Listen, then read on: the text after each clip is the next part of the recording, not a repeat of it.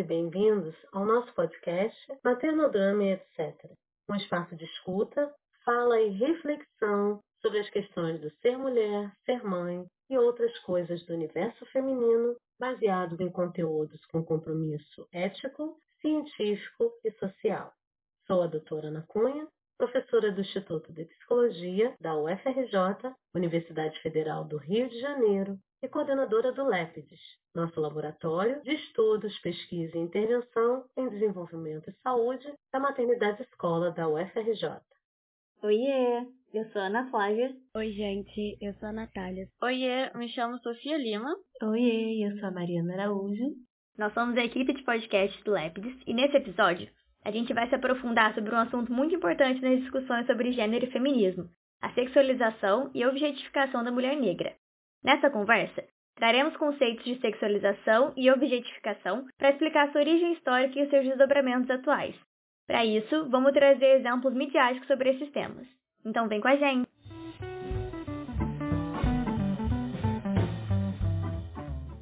Bom, as categorias objetificação, que significa tratar o ser humano como coisa, e sexualização, que significa dar-lhe conotação erótica ou sexual, se unem e se entrelaçam na vida das mulheres, em especial das mulheres negras. Autores como Viana et al. 2019 defendem que todas as mulheres são alvo de sexualização, mas a intersecção entre o racismo e o machismo faz com que as mulheres negras passem por um processo de hipersexualização, que seria o extremo desse fenômeno. No Brasil, isso teve origem nos tempos coloniais, quando mulheres negras escravizadas eram entendidas como objetos sexuais para prazeres masculinos, principalmente do homem branco. Para justificar a violência sexual e o estupro dessas mulheres, criou-se o estereótipo da mulher negra hipersexualizada, com um erotismo exacerbado, e por isso alvo da satisfação sexual dos homens. Essa apropriação dos corpos femininos negros permaneceu após a abolição da escravidão, deixando marcas na nossa sociedade atual. Se cria e cultua uma série de estereótipos que levam à hipersexualização dessas mulheres. Pois é, Nath. E é por isso que a Lélia Gonzalez, intelectual, filósofa e antropóloga brasileira, no seu artigo Racismo e Sexismo na Cultura Brasileira, ela vai relacionar a sexualização e objetificação da mulher negra fundamentada no mito da democracia racial no Brasil, principalmente no carnaval. Porque ela diz que é no carnaval, quando as mulheres negras recebem o estereótipo da mulata, que os seus corpos estão exaltados e admirados. Mas em contrapartida, Lélia resume bem que o que na verdade acontece é que, como todo mito, o da democracia racial, ele oculta algo para além daquilo que ele mostra. Então, numa primeira aproximação, a gente consta que ele exerce sua violência simbólica de maneira especial sobre a mulher negra, né? Porque o outro lado do endeusamento carnavalesco ocorre no cotidiano dessa mulher, no momento em que ela se transfigura na empregada doméstica. Ah, e só um parênteses aqui. A gente sabe que o termo mulata por si só é ofensivo e carregado de estereótipos, mas o pior deles é que ele serve aos processos de sexualização e também objetificação né, da mulher negra.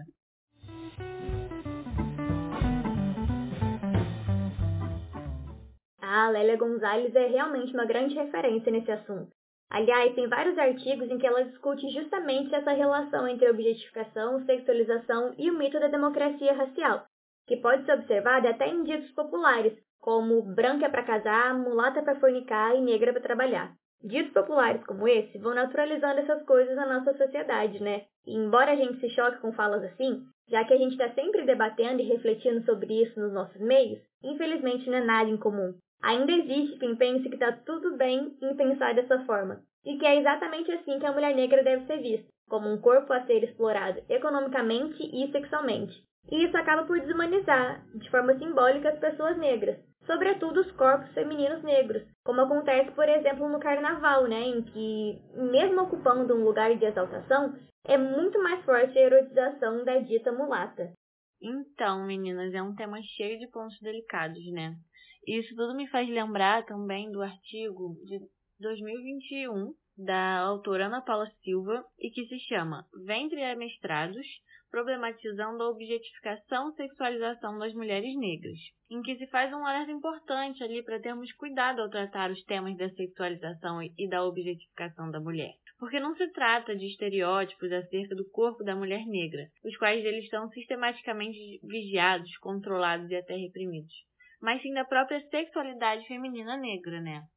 Então, pode ser muito fácil a gente cair num discurso de proteção dessas mulheres a partir de, de velhos discursos machistas, de que a mulher deve se dar o respeito ou se preservar para se proteger dessas violências. Mas a gente não deve transferir uma discussão racial, coletiva e socialmente estruturada para o nível individual, porque é muito importante que a gente também tome cuidado ao debater sobre esse tema a fim de a gente diferenciar o que é livre expressão da sexualidade de cada mulher da objetificação que vem de fora da sociedade, daquilo que vem né, externo. Sim, exatamente. Por isso que eu acho importante a gente discutir como esse estereótipo é super reforçado pela mídia, né? Que vai acabar afetando diretamente como a mulher negra é vista e até suas relações afetivas e amorosas. Então, não é incomum a gente ver personagens com esse estereótipo em novelas, filmes e até em músicas, né, como a da Cor do Pecado, do João Gilberto, que até foi tema de uma novela com o mesmo nome, que diz: Esse corpo moreno, cheiroso e gostoso que você tem é um corpo delgado da cor do pecado que faz tão bem. Por isso, é inegável a influência midiática sobre a representação social e simbólica da mulher negra, mantendo a sexualização e objetificação dessas mulheres. Até porque as mídias têm potencial de alcançar diferentes públicos e, consequentemente, formar opinião e senso comum que vão penetrando nas pessoas que não se questionam sobre essas representações. É aí que, vistas como fonte de prazer sexual, mulheres negras muitas vezes não são assumidas e escolhidas como parceiras afetivas. Para autores como Martins, 2016, a necessidade de fugir desse destino social e evitar uma vida solitária também torna mulheres negras mais vulneráveis a relacionamentos abusivos. Isso tudo tem muito a ver com o fenômeno da solidão da mulher negra, como a gente pode exemplificar nesse depoimento aqui que a gente trouxe hoje. Quando eu comecei a, a desejar, né, a ter namorado, a ter relações afetivas, eu lembro que eu achava que nunca seria possível porque eu nunca fui a menina mais bonita, nunca fui a, a preta que, nossa, né, que chame atenção, porque ainda tem isso. E eu lembro que antes do ensino médio eu nunca nem tinha beijado, né? Eu só fui fazer isso no ensino médio com 18 anos. Também nem fui logo, né? Foi bem depois. Então, com essa minha experiência, eu achava que eu nunca ia namorar, né? Que eu nunca ia ter ninguém, que eu nunca ia ser amada. Hoje eu vejo claramente que existe a hipersexualização, principalmente da mulher negra. Quando eu comecei a me relacionar, eu acho que todos os meus relacionamentos daquela época ali eram baseados em somente corpo, né? O que, que atrai, né? E eu achava que era base de qualquer relação, né, afetiva. Eu acho que era só isso. só que depois, com o passar do tempo, a maturidade vem. E aí você come... eu comecei a querer viver mais do que aquilo. Então eu era do tipo de pessoa que perguntava, você vai namorar comigo? Tô me relacionando, tô me envolvendo, mas eu quero namorar. Então muitas vezes eu ouvia, não, não é isso que eu quero, não tô preparado, até que teve um que quis, mas assim, foi um completo desastre. Parecia que eu estava impondo, né? Era uma coisa que eu queria muito. No tanto que depois de um ano, ainda durou um ano, não, não serviu, não estava se sentindo à vontade, não estava mais feliz, aí terminamos. Quando terminamos, menos de um mês, a pessoa pegou e apareceu namorando, né? Então assim, e ainda por cima me chamava para sair. Ou seja, não servia para ter um relacionamento, né, para assumir para todo mundo, mas eu servia para ficar ali no escondido, né, ser amante. Em alguns momentos, por eu gostar muito das pessoas, por eu querer tanto ser amada, eu me prestei esse papel. E depois, com a maturidade, eu fui vendo que isso, eu queria mais do que isso. Não queria viver mais essas coisas, não queria esse amor por tabela, se é que pode chamar de amor, né? Então, eu vivi isso durante muitos relacionamentos. E infelizmente eu sempre ouço, tanto na minha família quanto nas minhas amizades, que eu escolhi errado, sabe? Só que quando eu olho para dentro de mim, eu penso, cara, eu quis muito a pessoa, mas eu realmente quis acreditar que daria certo. O pai da minha filha é um exemplo, né? Eu sou mãe solo. Ele viu a última, minha filha tem 9 anos, a última vez que ele viu a filha dele, tinha, ela tinha 3. E nunca mais viu, manda mensagem, olhe lá, nunca não, não se faz presente. Realmente, né, eu sigo aí sozinho, com, criando ela. Ele, mesmo, mesmo sabendo que a gente, né, teve, foi uma gestação não planejada e tudo mais, eu acreditei que minimamente, pelo menos por ela, ele seria mais presente. Mas não, e a minha mãe me culpa, ela fala assim, ah, mas ele tava na cara que ele não prestava, que ia dar errado. É como, e isso me dá como se fosse uma regra, né? Você escolhe. Você escolhe e então eu escolho sofrer? Eu escolho ficar sozinha? Hoje está sendo uma escolha porque eu nem sei se é uma escolha, porque eu não vou ficar me envolvendo com pessoas que só querem é, relações assim fúteis, né? É, rápidas. E hoje que eu me encontro, além de ser negra, mãe solo, eu ainda estou acima do peso. Ou seja, todos os fatores contra mim, né?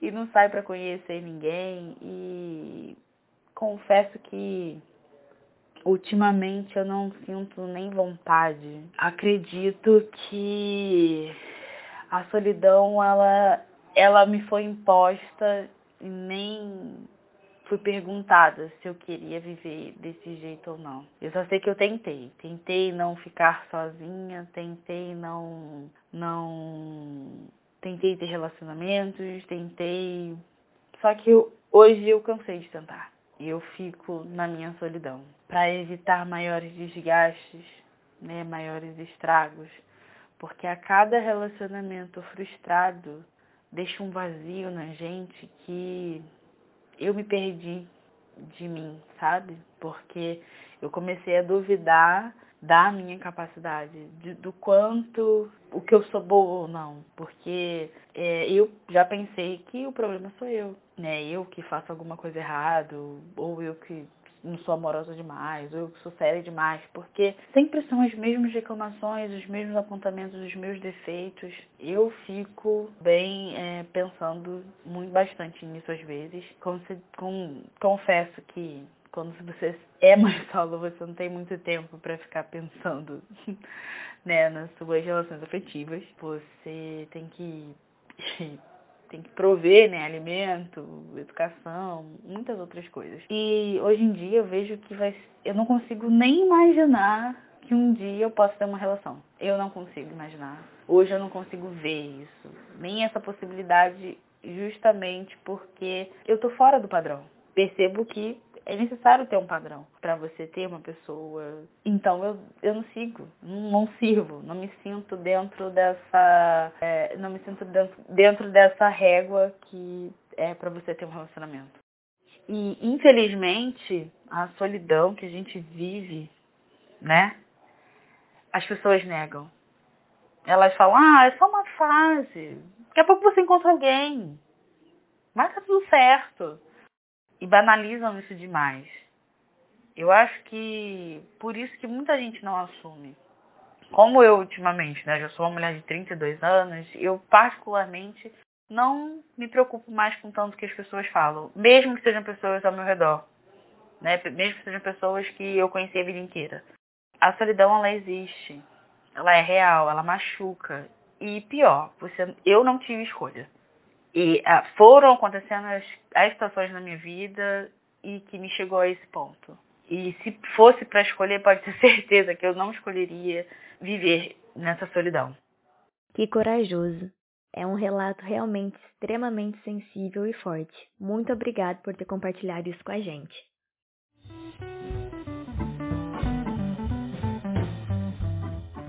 Muito rico tudo isso que vocês trouxeram, meninas.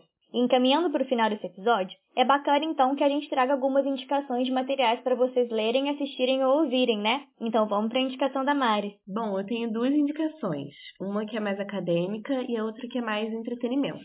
Então, a acadêmica, como não podia deixar de ser, é o livro Por um Feminismo Afro-Latino-Americano, da autora super citada aqui nesse podcast, que é a Lélia Gonzalez.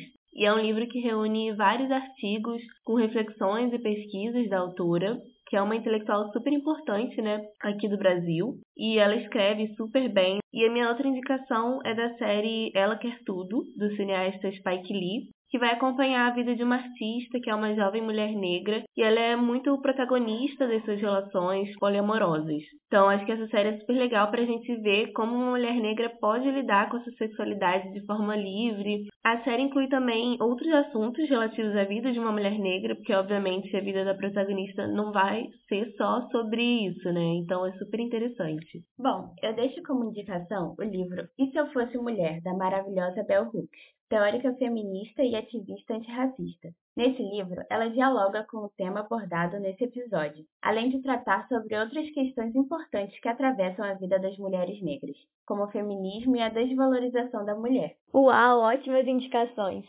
Fica aí então a reflexão de que precisamos pensar sobre como os padrões de comportamento são construídos e o nosso incentivo para consumirmos cada vez mais materiais produzidos por intelectuais negras e que, a partir de suas próprias perspectivas, buscam nos ajudar a desconstruir essas ideias que foram naturalizadas ao longo da nossa história, de forma tão violenta e que colocam, por exemplo, a mulher negra num lugar de submissão, hipersexualização e objetificação. Então é isso, ficamos aqui por hoje, pessoal. Até a próxima! Cada episódio falaremos sobre os dramas e as delícias de ser mulher, ser mãe e outras coisas do universo feminino, sempre com compromisso ético, científico e social. O tema tratado aqui poderá ser aprofundado em episódios futuros. Por isso, siga nos acompanhando. Cada mês teremos um episódio novo com outras discussões femininas, mas não necessariamente feministas.